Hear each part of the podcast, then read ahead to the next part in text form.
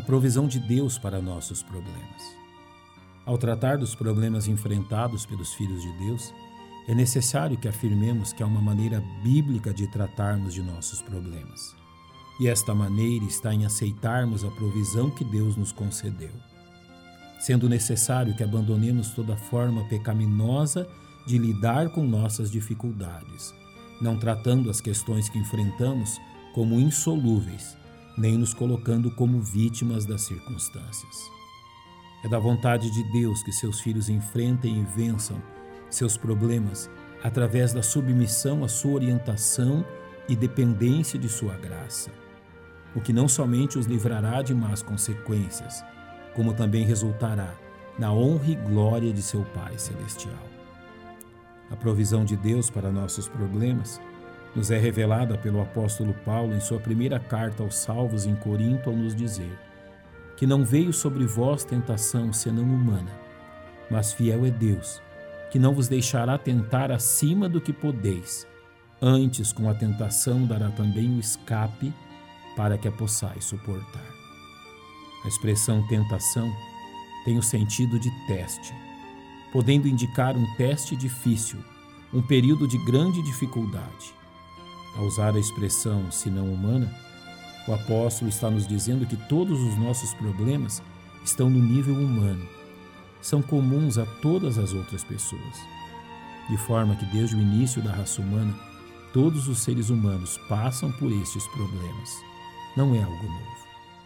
Diante destes problemas, Paulo nos diz que Deus é fiel, ou seja, está no absoluto controle sobre todas as coisas, inclusive aquilo que nos aflige, como podemos perceber na vida de Jó.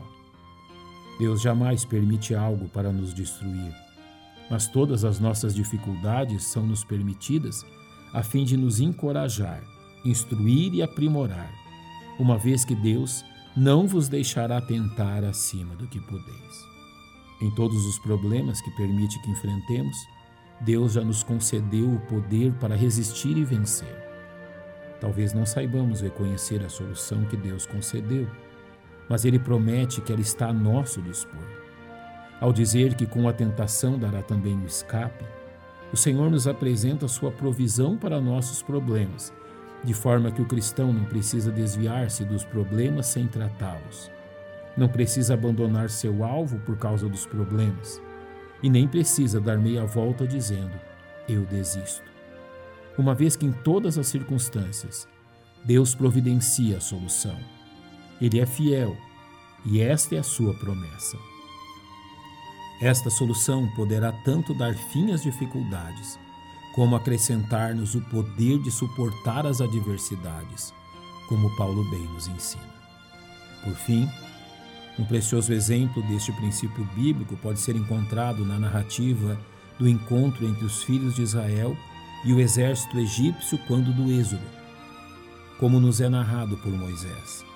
E aproximando-se Faraó, os filhos de Israel levantaram seus olhos e eis que os egípcios vinham atrás deles e temeram muito. Diante de tão grande ameaça, o povo se volta contra Moisés, que, ciente da presença do Senhor, proclama: Não temais, estáis quietos, e vede o livramento do Senhor que hoje vos fará.